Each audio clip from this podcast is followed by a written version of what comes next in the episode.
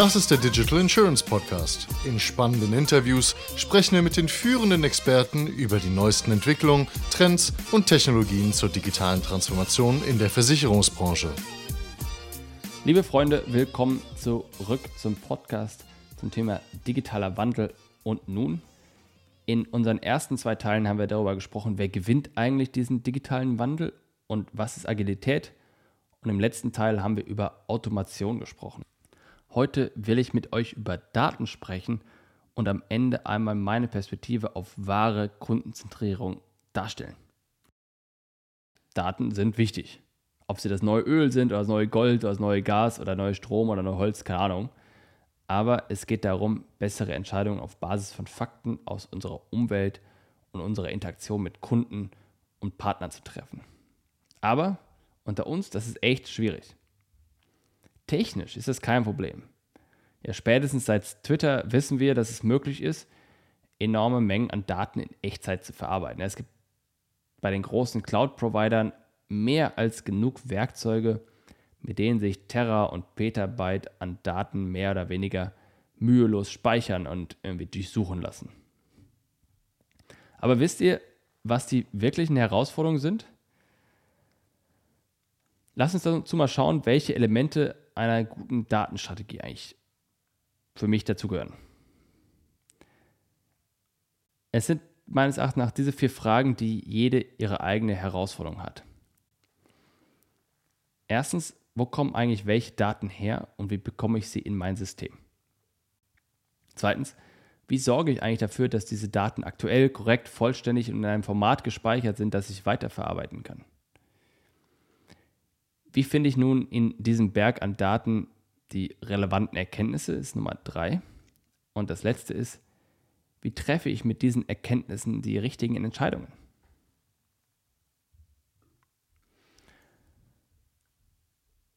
Reden wir mal darüber, wo die Daten herkommen und wie ich sie in mein System reinbekomme. Zunächst einmal gibt es eine unvorstellbar große Anzahl an Daten, die ich sammeln kann. Das sind Umsatzzahlen, Absatzzahlen, Abschlüsse pro Region und Zeitraum. Das ist alles offensichtlich, das bekomme ich wahrscheinlich aus meinem Bestandsverwaltungsprogramm und aus meinem CRM-System. Dann habe ich Zugriff auf Zugriffszahlen, dann habe ich Zugriffszahlen auf Websites, Online-Portale, Maklersysteme und in der Folge dann auch Abschlüsse, die darüber getätigt oder Leads, die darüber generiert wurden. Auch alles so fein, so gut. Jetzt kann ich natürlich noch Daten aus der Telefonie dahin zunehmen. Wann wird mit wem telefoniert und wie viel lange? Was sind die Themen? Was ist die Zufriedenheit der Kunden? Was sind die Probleme und Herausforderungen? Dann kann ich auch die Inhalte der Gespräche analysieren. Welche Wörter werden von wem wie oft verwendet? Wie war die Stimmung? Das gleiche geht dann übrigens noch viel einfacher mit E-Mails und Chatverläufen. Ich könnte auch Bewegungsdaten von Vermittlern und Maklern erfassen, sofern ich darauf Zugriff habe. Dann kann ich natürlich auch Bewegungsdaten von Autofahrern erfassen, wie das heute schon mit Telemetrie passiert. Und schließlich, was ist eigentlich mit Stau und Wetterprognosen? Was ist mit Umweltereignissen oder politischen Ereignissen in Deutschland und Europa, in der Welt und so weiter und so fort? Ihr seht also, dieses Datensammeln, das kann sehr schnell ziemlich wild werden. Was davon ist jetzt wirklich relevant und wie bekomme ich das in mein System rein? Ein Beispiel. In Google Maps kann ich mittlerweile sehen, wie voll ein Bus im ÖPNV ist und ob dort eine Klimaanlage voll aufgedreht ist oder nicht. Wir können sogar belebte Zonen innerhalb von Städten ausweisen, basierend darauf, wo sich Leute wann wie lange aufhalten. Und ganz nebenbei, deren Staubprognosen sind auch besser als alle anderen, weil sie eben auf den Bewegungsdaten von Millionen von Nutzern basieren.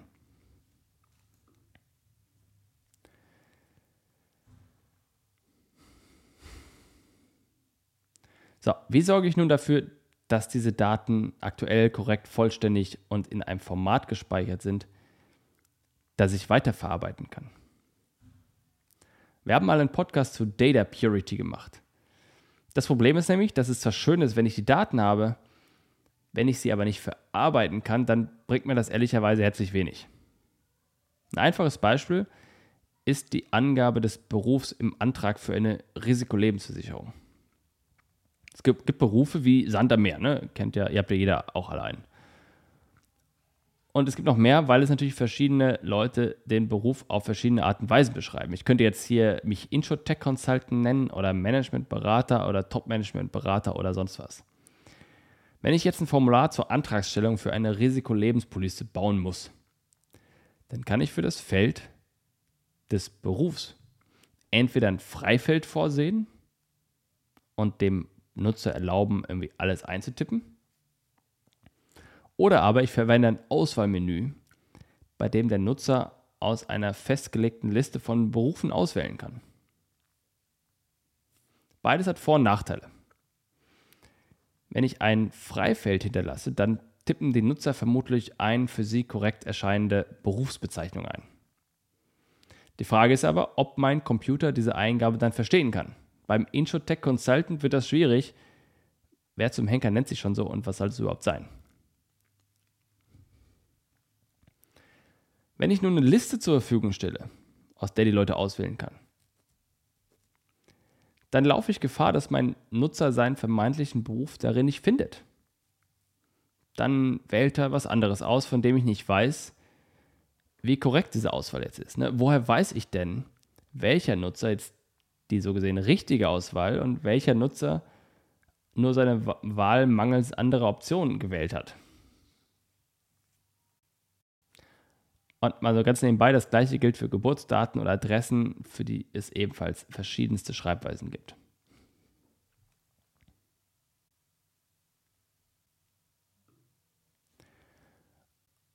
Und wie finde ich jetzt in diesem Berg an Daten die relevanten Erkenntnisse? Wir haben vorhin darüber gesprochen, dass ich eine unglaublich große Anzahl an Daten sammeln kann. Wenn ich es jetzt geschafft habe, dass diese Daten alle in einem Format vorliegen, das ich verarbeiten kann und dazu noch sichergestellt habe, dass die Inhalte verlässlich sind, dass die Inhalte verlässlich sind, dann kann ich eine Horde Data Scientists, Data Scientists daran setzen und die sprichwörtliche Nadel im Heuhaufen suchen lassen. An dieser Stelle wird deutlich, wie essentiell, was essentiell für eine erfolgreiche Datenstrategie ist. Nämlich, dass ich vorher weiß, was mich interessiert und welche Informationen wirklich hilfreich sind. Denn genau wie im Recruiting gilt auch hier, wenn ich nicht weiß, was ich suche, dann weiß ich auch nicht, wenn ich es gefunden habe.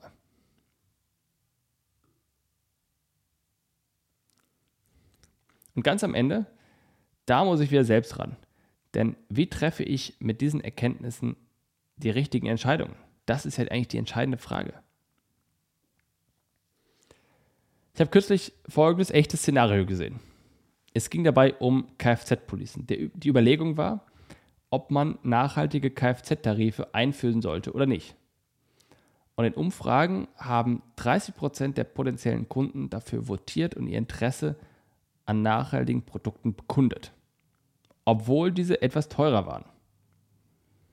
Das Produkt wurde dann eingeführt und am Ende stellte sich heraus, dass statt 30 Prozent nur wirklich 5 Prozent das abgeschlossen hatten. War jetzt die Entscheidung richtig oder falsch? Ja, die Daten zu etwaigen Reputationsgewinn in einer nachhaltigkeitsaffinen Zielgruppe etc. lagen natürlich nicht vor. Und basierend auf den Absatzzahlen könnte man meinen, dass die Entscheidung falsch war.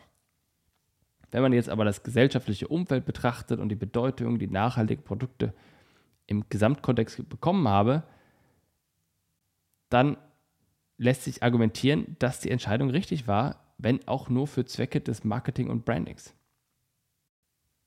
Again, sofern das Teil einer Brandstrategie war, etc.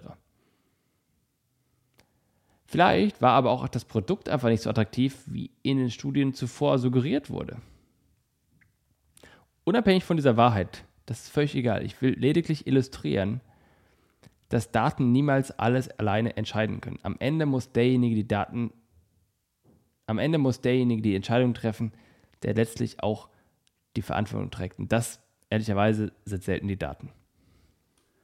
Und kommen wir jetzt schließlich mal zur Kundenzentrierung.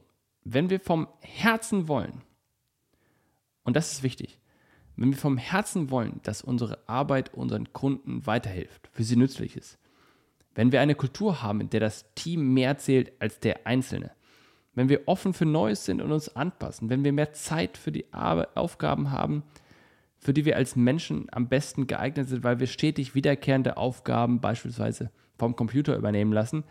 Und wenn wir Daten nutzen, damit wir die Fakten kennen und uns nicht von unserer subjektiven Wahrnehmung irgendwie auf eine falsche Fährte leiten lassen, wenn wir all das machen, dann kann daraus, davon bin ich fest überzeugt, nur wahrhaftig kundenzentrierte Organisationen werden.